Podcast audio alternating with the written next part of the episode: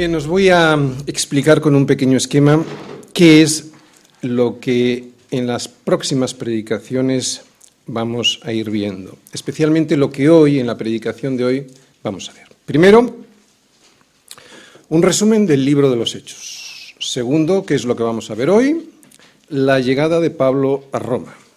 Tercero, qué aprendimos de Pablo en el libro de los Hechos. Cuarto, vamos a ver el título, que es Cartas desde la cautividad. Y quinto, vamos a ver qué aprenderemos de Pablo en sus cartas.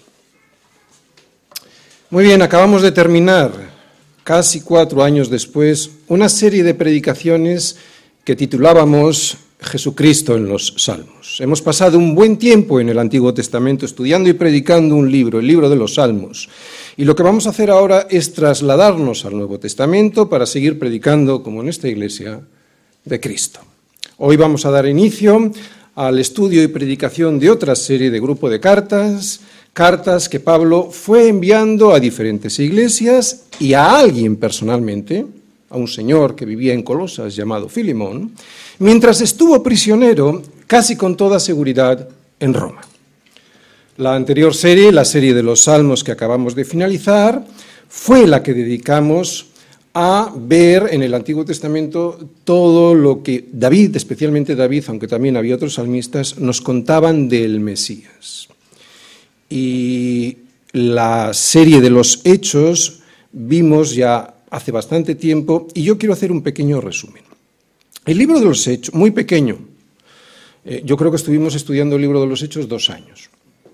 El libro de los Hechos que fue escrito por Lucas y que lo podríamos definir como la segunda parte del Evangelio de Lucas, en él se nos narran básicamente lo siguiente. Primero, el nacimiento y el crecimiento de la Iglesia desde la llegada del Espíritu Santo en Pentecostés, que fue cuando se convirtieron al Evangelio los primeros cristianos de origen judío que se, que se encontraban en aquel día, en el día de Pentecostés, en Jerusalén.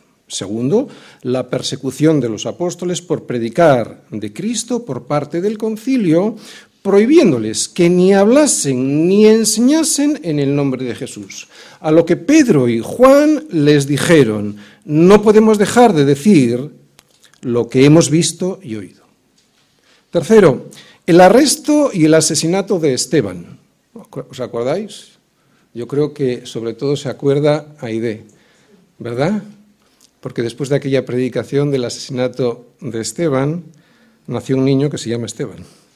Bueno, el asesinato y, el, eh, el, arresto y asesinato de Esteban que provocó la huida de buena parte de la iglesia que se encontraba en Jerusalén y que tuvo el efecto de esparcir el Evangelio por todo el mundo conocido. Cuarto, vemos, muy importante en el libro de los Hechos, la conversión de Pablo, el gran perseguidor de los cristianos. Cinco, la conversión de los primeros gentiles, primero a través de Pedro, después a través del ministerio de la iglesia que se encontraba en Antioquía, que después de ver las conversiones que se producían en su iglesia, se animaron los de la iglesia de Antioquía a enviar a Bernabé y a Pablo a los primeros viajes misioneros de la historia de la iglesia. Y último, lo que vimos, fue el último de esos viajes, la llegada de Pablo a Roma. En el último capítulo, y después de un peligroso y accidentado viaje por mar, dejamos a Pablo en Roma, acompañado por Julio. ¿Os acordáis de Julio? Yo sé que también vino Julio. Tengo buena memoria sobre algunas cosas. Vino aquí un tal Julio.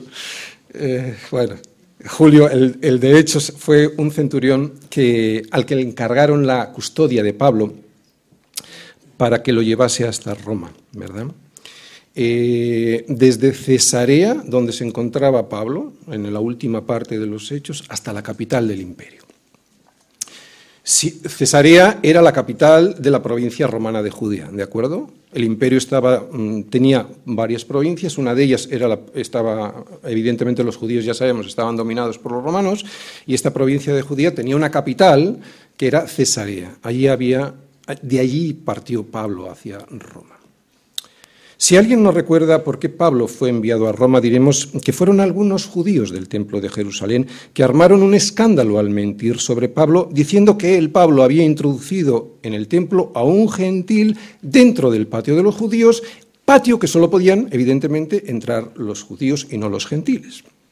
Este alboroto se convirtió en un intento de linchamiento a Pablo, al que tuvieron que rescatar un tribuno y unos soldados avisados por el tumulto y acudieron a ese lugar para poner paz.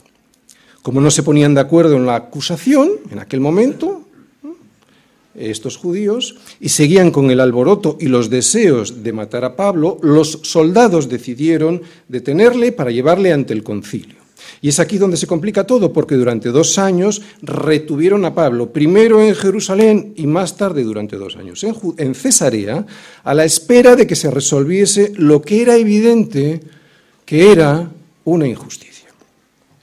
Volvemos a Jerusalén un momentito porque durante la segunda noche que pasó en Jerusalén se le presentó el Señor y le dijo, ten ánimo, Pablo, pues como has testificado de mí en Jerusalén, así es necesario que testifiques también en Roma.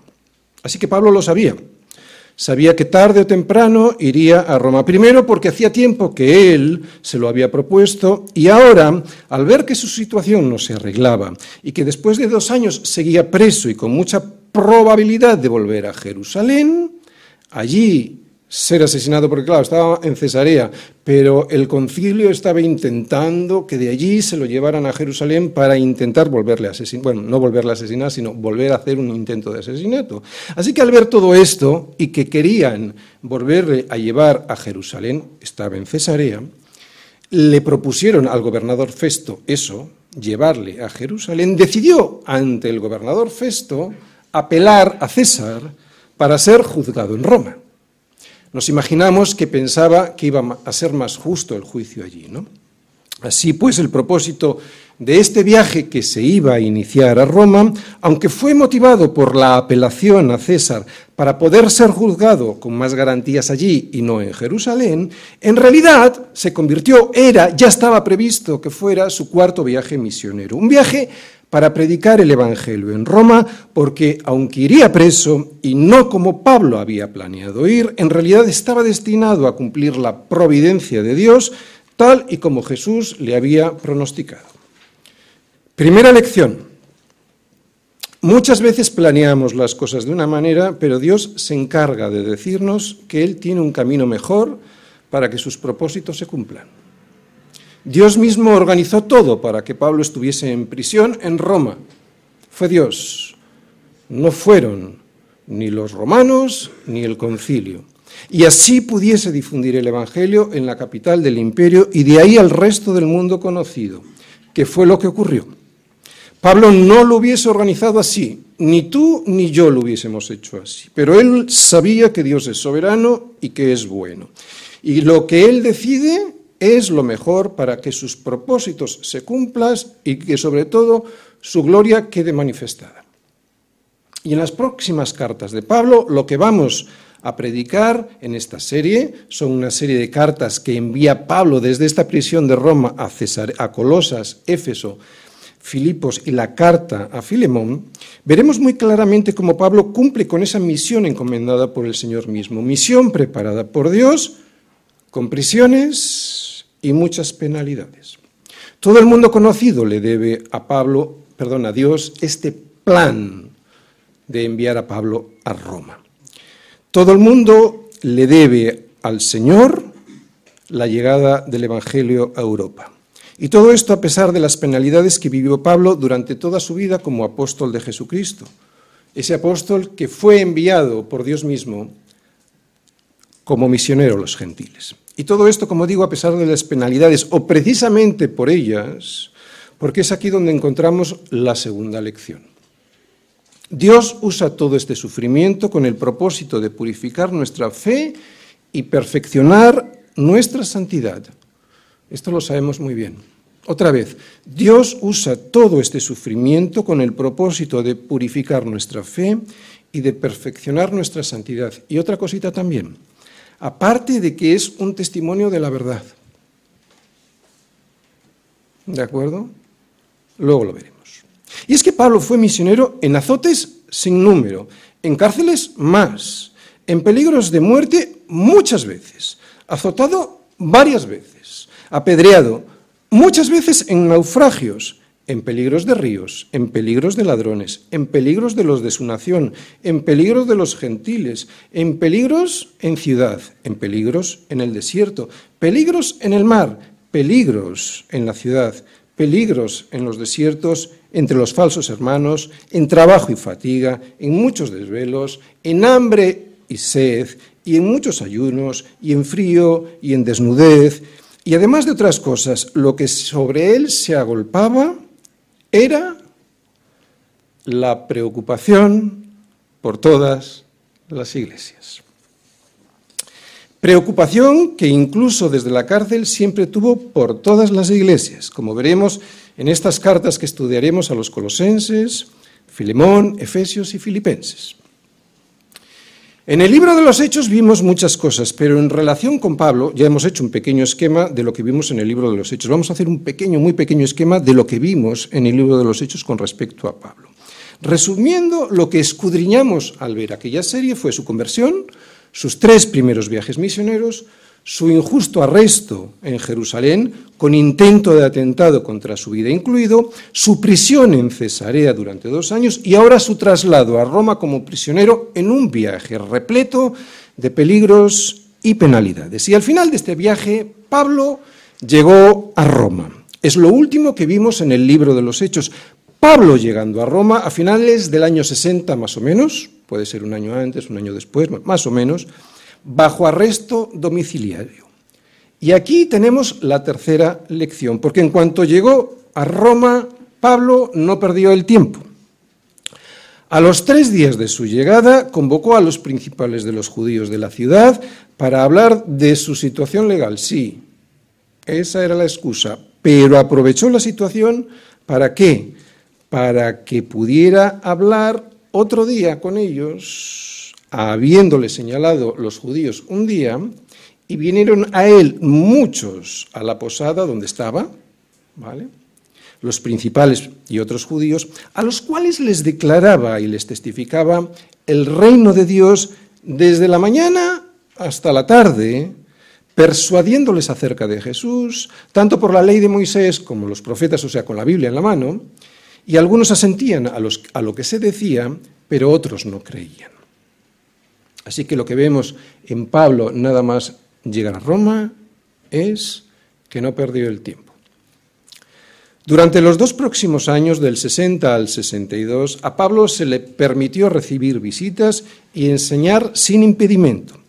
Eso es lo que nos dicen los dos últimos versículos del libro de los Hechos. Dicen que Pablo permaneció dos años enteros en una casa alquilada y que recibía a todos los que a él venían predicando el reino de Dios y enseñando acerca del Señor Jesucristo abiertamente y sin impedimento. Y eso es lo que vamos a ver, cómo durante dos años Pablo no deja de hacer aquello para lo cual fue enviado, predicar el Evangelio del Señor Jesús, incluso estando preso. Cartas desde la cautividad. Pablo no perdió el tiempo en prisión, una introducción. Muy bien. Pablo no perdió el tiempo en prisión. La misión que Cristo le había encomendado era testificar de él, de Cristo, y eso fue lo que hizo. Predicó el Evangelio aún estando preso. Hizo más cosas que luego vamos a ver, como orar, sufrir y escribir cartas. Pero antes de entrar en ello, quiero dejar muy claro un principio que conocemos muy bien en esta iglesia. Dios es soberano. Primera parte. Tres lecciones sobre la soberanía de Dios. De estas tres lecciones ya hemos hablado un poco al principio, pero insisto, primera lección. Dios tiene una manera mejor que la nuestra para hacer las cosas para que su propósito se cumpla. Segunda lección sobre la soberanía de Dios. Esa manera, que no suele coincidir con la nuestra, trae siempre dificultades. Y esa es la gran misericordia de Dios para nuestra vida, para que sometida a prueba vuestra fe, mucho más preciosa que el oro, el cual, aunque perecedero, se prueba con fuego, sea hallada esa fe, gracias a esas pruebas, sea hallada esa fe en alabanza, gloria y honra cuando sea manifestado Jesucristo. Tercera lección. No podemos perder el tiempo como lo perdemos. Hablo de todo el tiempo que tenemos, porque estamos hablando de la soberanía de Dios. y nuestro tiempo. Todo es de Él. Otra vez, no podemos perder el tiempo. Como lo perdemos, hablo de todo el tiempo que tenemos, ese que despreciamos, perdón, que desperdiciamos, yo el primero, al no darle la gloria a Dios en todo. Creo que hoy vamos a aprender muchas cosas y a avergonzarnos bastante. Yo el primero. Pablo no perdió su tiempo en prisión. Este era el subtítulo de la predicación, ¿vale?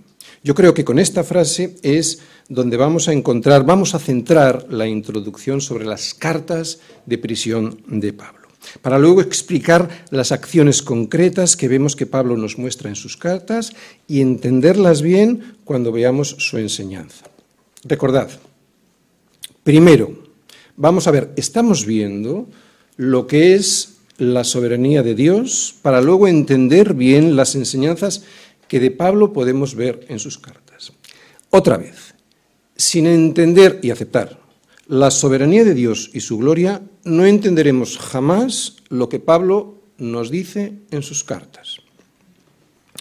Cuando hablamos del tiempo que Dios nos da para vivir nuestra vida aquí, no podemos dividirlo en un tiempo secular en el que nos dedicamos a trabajar, estudiar, divertirnos y descansar, y otro tiempo sagrado que se lo dedicamos a Dios. No porque eso no es bíblico. Esa es la tendencia natural del hombre caído que intenta acercarse a Dios. ¿Vale? La mayoría ni siquiera, intenta, ni siquiera intenta acercarse a Dios, pero aquellos que intentan acercarse a Dios tienen esta tendencia, ¿de acuerdo? Dividir el tiempo en un tiempo laico y un tiempo religioso hacer una separación entre mi vida laica, o sea, una vida a la que Dios no tiene ni acceso ni dominio, y mi vida religiosa, esa que le entrego a Dios para tranquilizar mi conciencia, esto es algo muy atractivo, pero no es bíblico. En ninguna de las enseñanzas de Jesús o de sus apóstoles aparece esto como una posibilidad la división de la vida que Dios nos da en compartimentos estancos en los que Él entra en algunos y en otros yo no le dejo. Porque de Él y por Él y para Él son todas las cosas. También nuestro tiempo. Sé que suena radical. De hecho, a mí me suena fuerte. Pero suena radical porque lo que la carne más aborrece es entregar todo al gobierno de otro que no sea yo mismo. La carne, y esto significa el egoísmo de cada uno de nosotros, o sea, el egoísmo del hombre caído, no quiere ni oír hablar de morir a sí misma. Cuando resulta que amar es morir.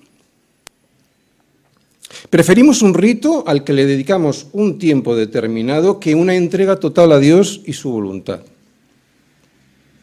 Y es algo con lo que luchamos todos.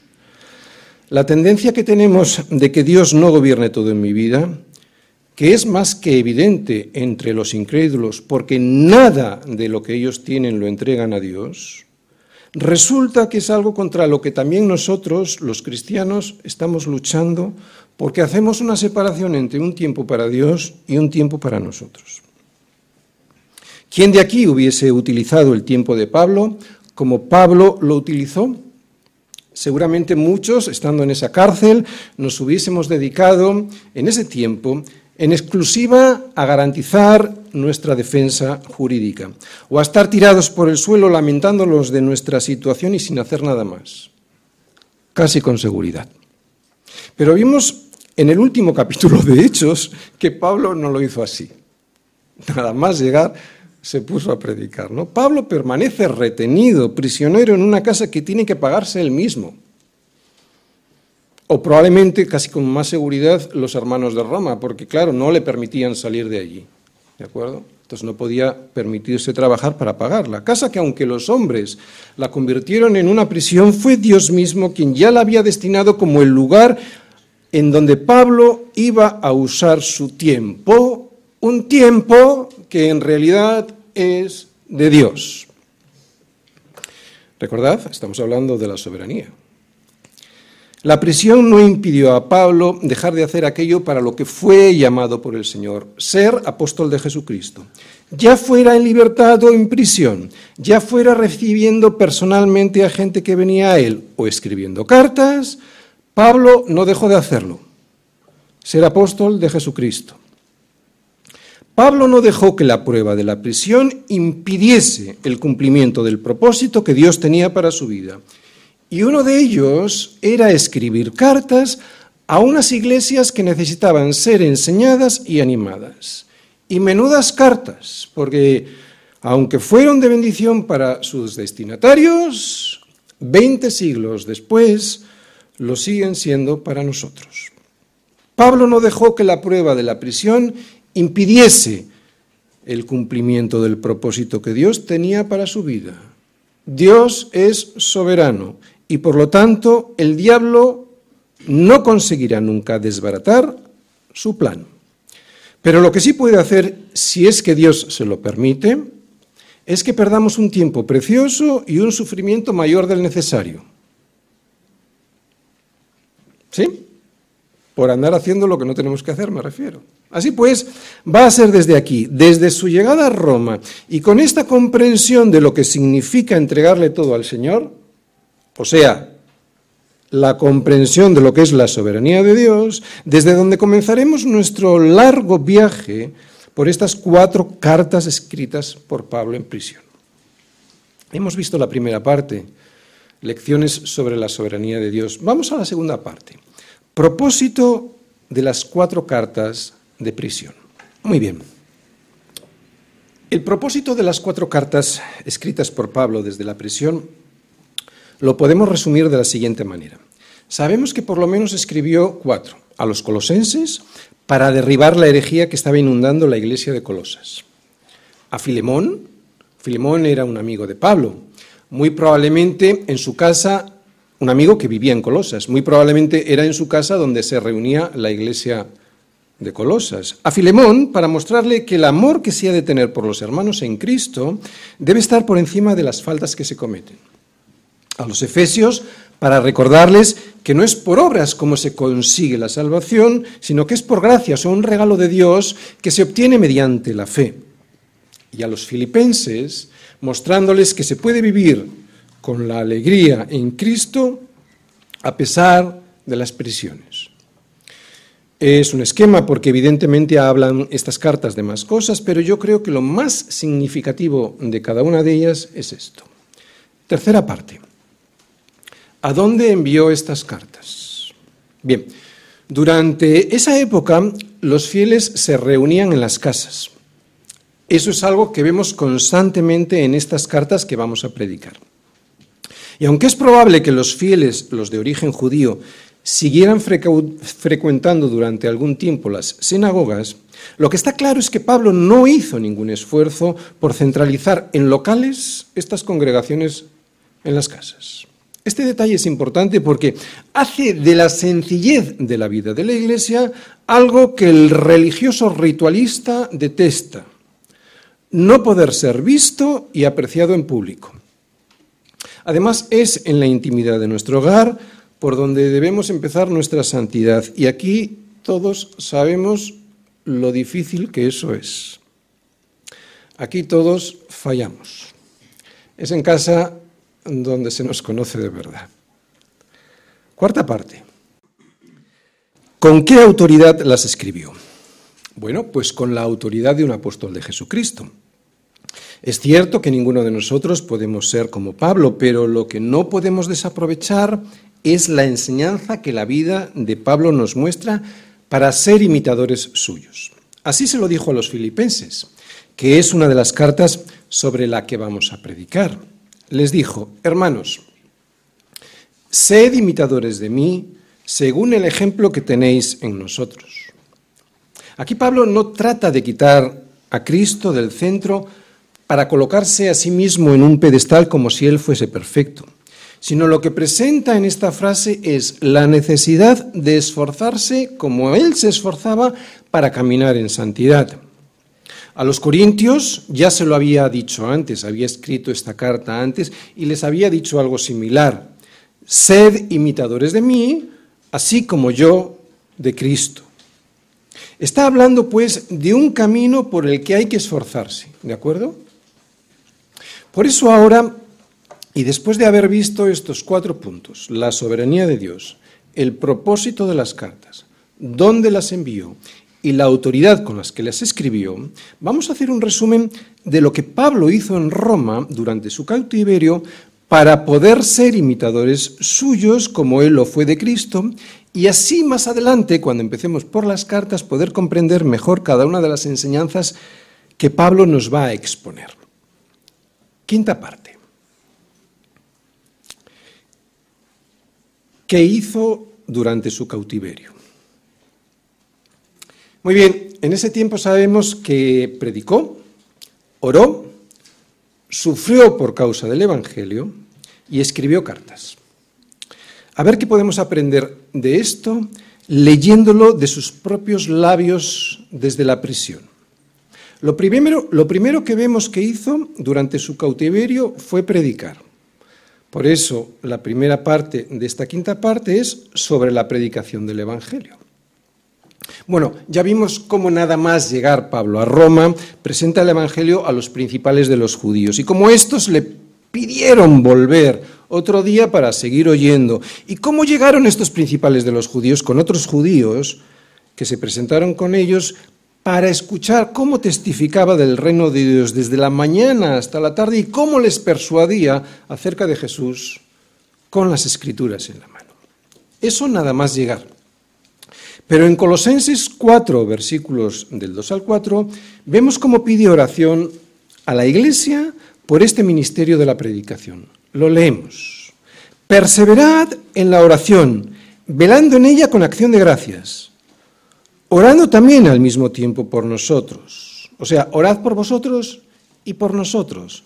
Se está refiriendo muy probablemente a Timoteo, que estaba con él, y a Pablo, ¿vale? Y por nosotros, para, y aquí viene el propósito de la oración, para que el Señor nos abra puerta para la palabra, a fin de dar a conocer el misterio de Cristo, por el cual también estoy preso, y para que lo manifieste como debo hablar. Muy bien, aquí vemos que él estaba preso, pero sabía que su principal misión era presentar el Evangelio de Cristo, por eso pide oración para que se les abra las puertas a ellos dos, para que se les abran las puertas y para hablar como se debe hablar. Eso en los colosenses. Nos vamos a los efesios. También a los efesios les pide que oren por ellos mismos y por él. Al explicarles, conocemos muy bien Efesios 6, al explicarles a los efesios la armadura de Dios con la que debemos estar vestidos para la batalla, les dice al final, orad, orad en todo tiempo con toda oración y súplica en el Espíritu, velando en ello con toda perseverancia y súplica por todos los santos. Y por mí, a fin, este es el propósito. ¿Cuál es el fin? a fin de que al abrir mi boca me sea dada palabra para dar a conocer con denuedo el misterio del Evangelio por el cual soy embajador en cadenas, que con denuedo hable de él como debo hablar. Muy bien, vemos que a los efesios les pide lo mismo que a los colosenses. Estaba preso, pero sabía que su principal misión era presentar el Evangelio de Cristo, hablando de él, de Cristo, con denuedo y como se debe hablar. La enseñanza, pues, es esta, de estos versículos, de estas cartas. Debemos orar y pedir oración para que se nos presenten. Estamos aprendiendo cosas de Pablo como inicio, ¿de acuerdo? Luego lo veremos más en profundidad en las cartas, pero lo que estamos aprendiendo en estos versículos es que debemos pedir oración, debemos orar y pedir oración para que se nos presenten ocasiones de hablar el Evangelio con denuedo y para hablarlo como se debe hablar. El denuedo, ¿cuántos lo hacemos? Orar por esto, para que se nos presenten ocasiones? Lo digo porque es una enseñanza que vamos a ver, ¿de acuerdo? El denuedo significa libertad en el habla, ya lo hemos explicado alguna vez en nuestra iglesia, libertad en el habla. Cuando alguien tiene denuedo, que no significa elocuencia, cuando alguien tiene denuedo, lo que tiene es la posibilidad de contar algo y no avergonzar ese algo con su conducta. Eso es denuedo. Estamos hablando sobre la predicación del Evangelio, ¿de acuerdo? Ser usado por Dios para llegar a los que todavía no le conocen es un privilegio. No lo sabemos bien. Sabemos que Dios elige a los suyos desde antes de la fundación del mundo y que no, esto es muy importante, no nos necesita a nosotros para ese llamamiento. Pero es precisamente por eso, porque no nos necesita para llamar a los incrédulos, por lo que ser usado por Dios para que sobre ellos descienda la misma misericordia que nosotros ha descendido, o sea, la misericordia del perdón, de la fe y del arrepentimiento, es un privilegio al que hemos sido llamados todos, no solo Pablo. Y esto nos lo enseña Pablo de una manera excepcional. ¿Por qué? Porque lo hace preso. Hemos visto que durante su cautiverio Pablo predicaba de, Cristo. ¿Qué más hacía? Lo segundo que vamos a ver es que oraba sobre las oraciones. Además de la predicación del Evangelio a los no creyentes, Pablo dedicó mucho tiempo a orar por los creyentes de todas las iglesias. Vamos a ver esto en cuatro ejemplos de las cartas, eh, de cada una de las cuatro cartas que vamos a predicar en esta serie. Primero lo vamos a ver en Efesios, ¿de acuerdo? En Efesios 1, 16, 17 dice, no ceso y esto es lo importante que vamos a aprender, por eso lo he subrayado. No ceso de dar gracias por vosotros, haciendo memoria de vosotros en mis oraciones, para que el Dios de nuestro Señor Jesucristo, el Padre de Gloria, os dé espíritu de sabiduría y de revelación en el conocimiento de Él. ¿Qué dice? Que no cesa de orar. Es cierto que el hecho de estar en prisión, pues le daría a Pablo mucho tiempo para orar, pero seguro que cualquiera de los que estamos aquí podremos confesar con enorme vergüenza que perdemos mucho tiempo del día sin llegar a hacer una pequeña oración, y ya no por las iglesias que conocemos, sino tan siquiera por nosotros mismos. Si Pablo pide y hace oración y dice que no cesa de hacerlo, fijaros, pide y hace oración y no deja de hacerlo, es porque será algo importante. Probablemente nuestra escasez de oración sea uno de nuestros mayores problemas. Lo sabemos, ¿verdad? Muy bien.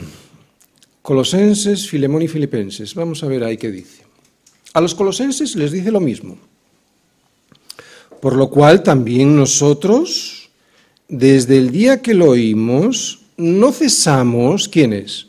Pablo seguro y Timoteo casi con seguridad, Pablo y Timoteo, porque le estaría acompañando en prisión, no cesamos de orar por vosotros y de pedir que seáis llenos del conocimiento de su voluntad en toda sabiduría e inteligencia espiritual. Y a Filemón, ¿qué le dice? Pues le escribe, doy gracias a mi Dios haciendo siempre memoria de ti en mis oraciones.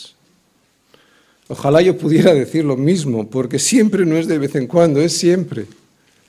Y en la carta a los filipenses comienza, casi comienza así, doy gracias a mi Dios siempre que me acuerdo de vosotros, siempre en todas mis oraciones, rogando con gozo por todos vosotros, por vuestra comunión en el Evangelio desde el primer día hasta ahora. Vemos que Pablo dedicó mucho tiempo a orar por los creyentes de muchas de las iglesias. Tal vez nosotros no tengamos tanta carga para orar por todas las iglesias, pero por lo menos para orar por los hermanos de la nuestra, sí que podríamos empezar a orar siempre. Bueno, y si alguien ya lo hace, que no deje de hacerlo. Pero sé que es difícil. Pero bueno, es una de las enseñanzas que vemos, ¿de acuerdo? Bien, hemos hablado de la predicación del Evangelio, hemos hablado sobre las oraciones y ahora vamos a hablar sobre el sufrimiento. En la Biblia vemos que el sufrimiento en los cristianos lo causa el hecho de predicar el Evangelio. Jesús mismo nos asegura a sus discípulos en varias ocasiones este hecho. De hecho, nada más iniciar su ministerio público, Jesús corona las bienaventuranzas con la felicidad de ser perseguido por causa de la justicia. Y sabemos que bienaventurado significa feliz y que por causa de la justicia es por causa de Cristo como Jesús mismo se encarga de aclarar después. Mateo, ¿verdad? Son palabras del Señor. Dichoso, feliz, plenamente satisfecho aquel que es perseguido por presentar a Cristo. Bienaventurados los que padecen persecución por causa de la justicia, porque de ellos es el reino de los cielos. Bienaventurados sois cuando por mi causa, no por cometer alguna ilegalidad, sino por mi causa, os vituperen y os persigan y digan toda clase de mal contra vosotros mintiendo, pues entonces gozaos y alegraos porque vuestro galardón es grande en los cielos, porque así persiguieron a los profetas que fueron antes de vosotros. Así que cuando esto ocurre, cuando hay persecución por mi causa, por causa del Evangelio, cuando esto ocurre, Jesús nos equipara a profetas perseguidos. Por lo tanto, este sufrimiento es a favor de otros, por presentar a Cristo a favor de otros. Este es el fruto del sufrimiento, a favor de otros.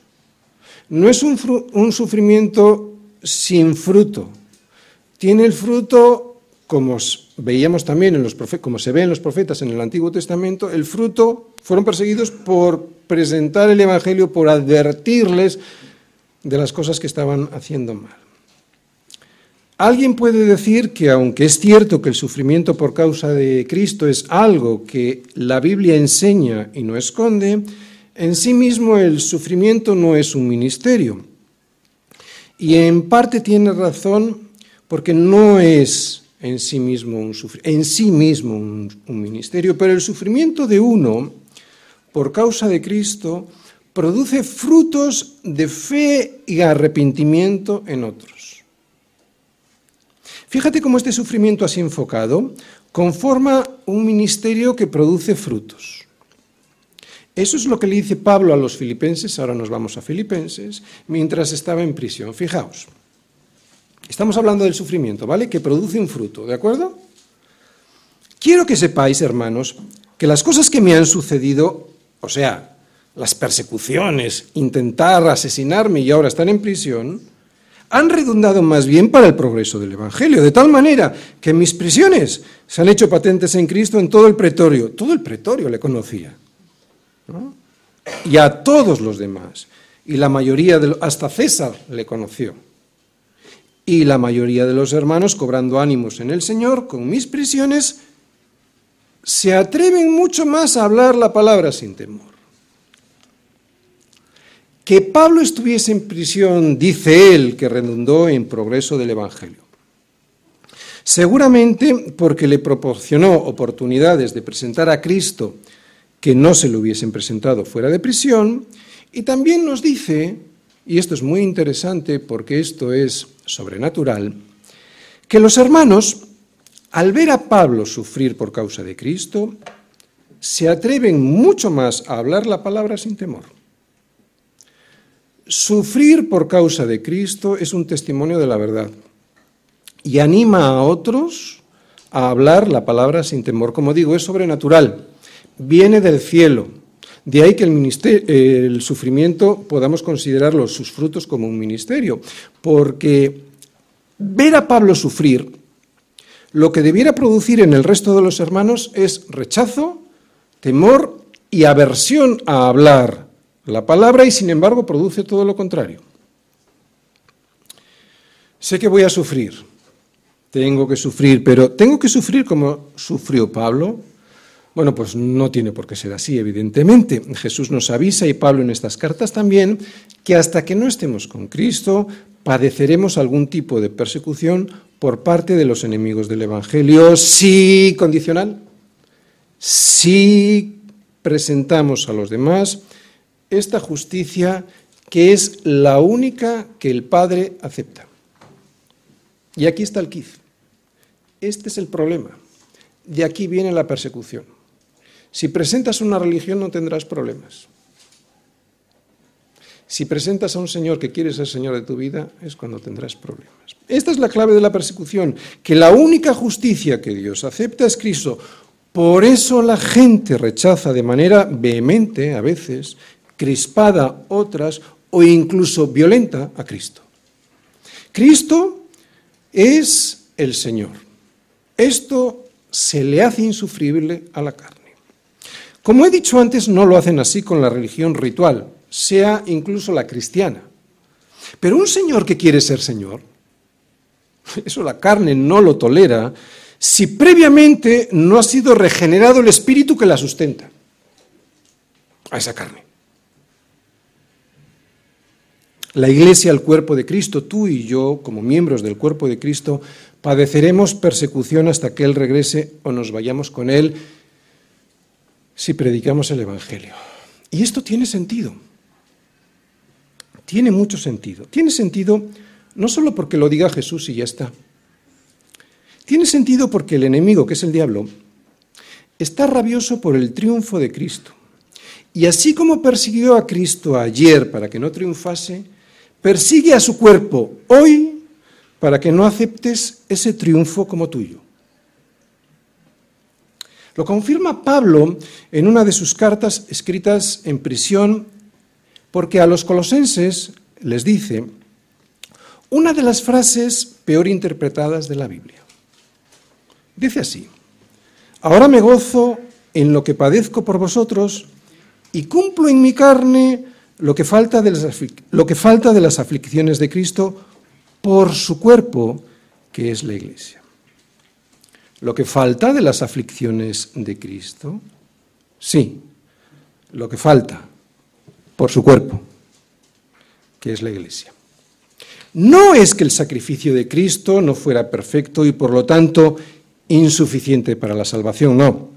Eso no casa ni concuerda con el resto de la Biblia. Nada podemos añadir, nada podemos aportar a aquello que ya es perfecto. Y el sacrificio de Cristo lo fue, fue aceptado por el Padre. Lo que quiere decir es que cada miembro del cuerpo de Cristo, si es que realmente lo es, padecerá algún tipo de aflicción que le demuestre a él mismo que es parte de ese cuerpo que un día fue perseguido. Tiene sentido. Es lo que falta. La confirmación a mí mismo de que soy parte de ese cuerpo. Por eso Pablo se gozaba. Porque descubría que era parte del cuerpo de Cristo. Como ya he dicho, eso tiene bastante sentido porque el enemigo, que es el diablo, no los que nos persiguen. Nuestro enemigo, ya sabéis, que no es contra carne ni sangre, sino contra potestades, principados, o sea, el diablo. Está rabioso por el triunfo de Cristo y así como persiguió a Cristo ayer para que no triunfase, persigue a su cuerpo hoy, persigue a su cuerpo hoy para que no aceptes ese triunfo como tuyo. Y esa persecución, sabemos, la realiza de muchas maneras, por ejemplo, a través de un acoso psicológico o social de otras personas hacia ti, o de la persecución física, incluso llegando hasta la muerte, ¿verdad?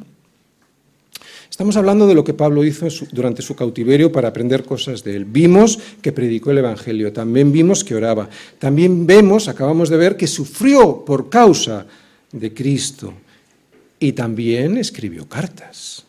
Sobre las cartas que escribió.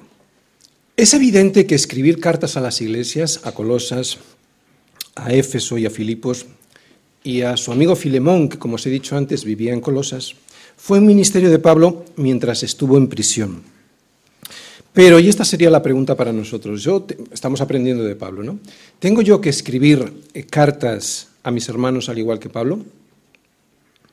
Bueno, pues no hace falta escribir cartas, pero puedo comunicarme con ellos. Aquí está el punto, ¿de acuerdo? Puedo comunicarme con ellos para animarles, para ayudarles, para confirmarles en la fe, pero para ello tengo que hacer como Pablo, Conocer a los miembros de... Uy, qué difícil aquí. Conocer a los miembros de mi iglesia en la iglesia en la que estoy. ¿Cómo voy a confirmar en la fe a alguien del cual desconozco cómo está su fe, su confianza en el Señor?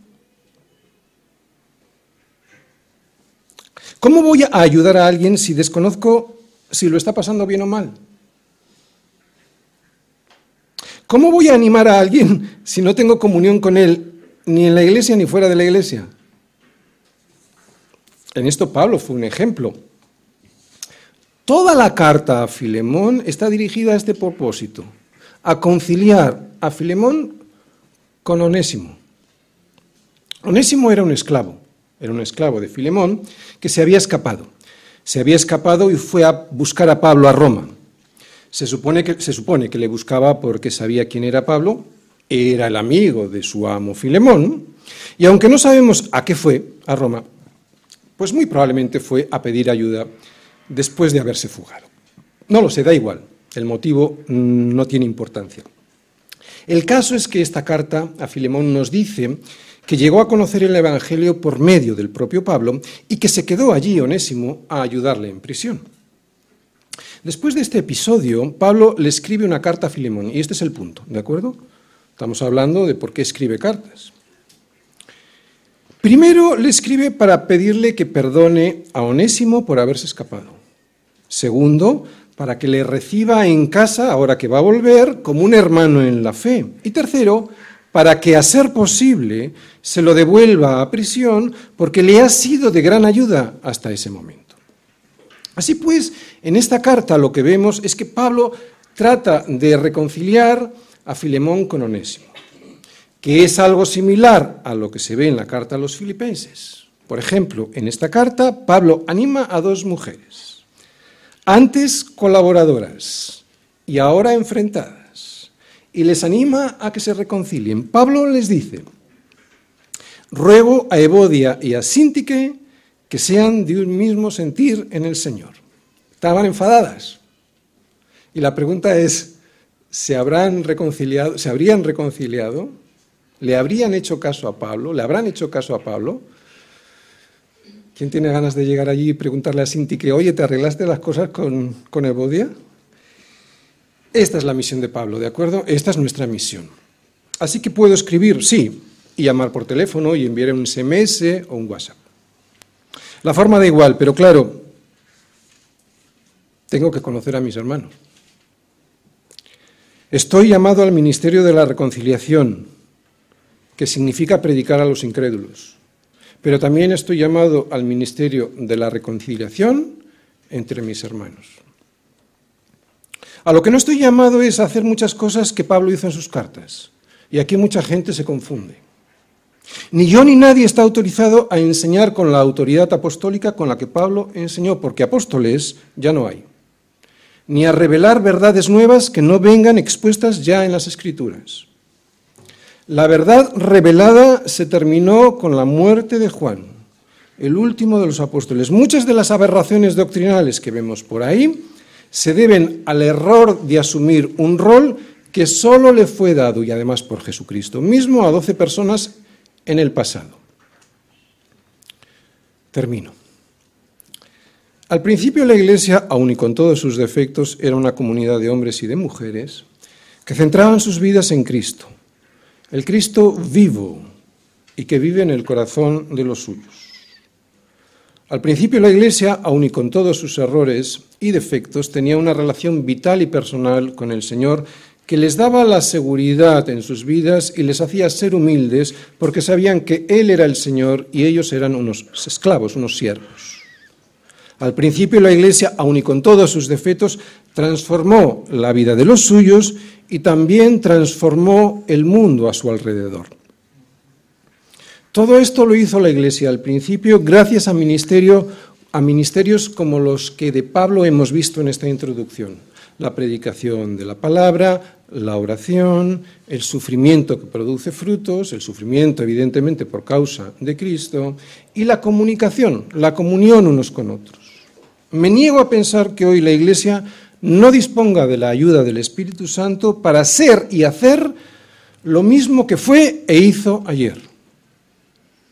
Dios es soberano y puede que en estos tiempos y en nuestro país eso ahora no sea su voluntad, no lo sé. Pero eso no significa que yo ponga toda la carne en el asador. Nunca mejor dicho, porque la carne hay que matarla, para morir a mí mismo, o sea, mi egoísmo, y que sea Cristo quien viva en mí. Qué difícil es lo que voy a decir ahora. De hecho, qué difícil es lo que hemos dicho hasta aquí, ¿no? Pero lo podríamos resumir en una frase. Servir es morir.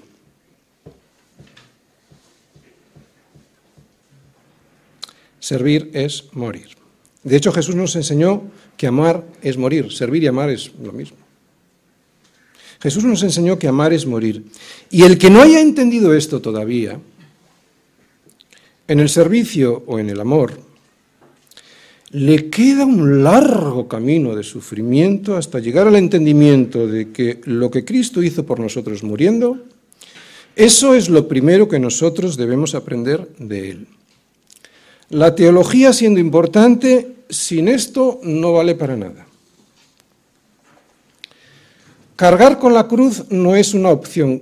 ¿Qué más quisiera yo? Cargar con la cruz no es una opción, ya lo siento.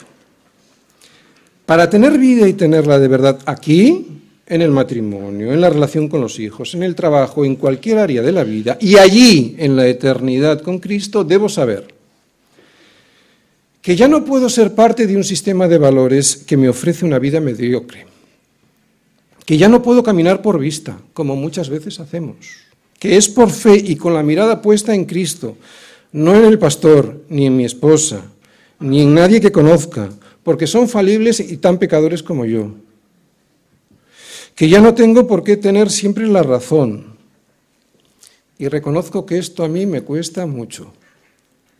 O ser el primero en todo. Ni siquiera tengo que ser amado, sino amar muriendo que no necesito prosperidad, ni posición, ni promoción, ni aplausos o popularidad. Solo necesito la misericordia de Dios sobre mi vida y con eso me vendrán el resto de las cosas que necesite. Que mi pasado ya ha sido redimido y por eso mi presente tiene sentido, pero lo más importante, mi futuro ya lo tengo asegurado en Cristo. Eso debiera ser suficiente. A partir de ahí, lo que de Pablo podamos aprender en sus cartas debiera ser el horizonte al cual mirar. Y todo esto para no perder el tiempo y llegar a la santidad.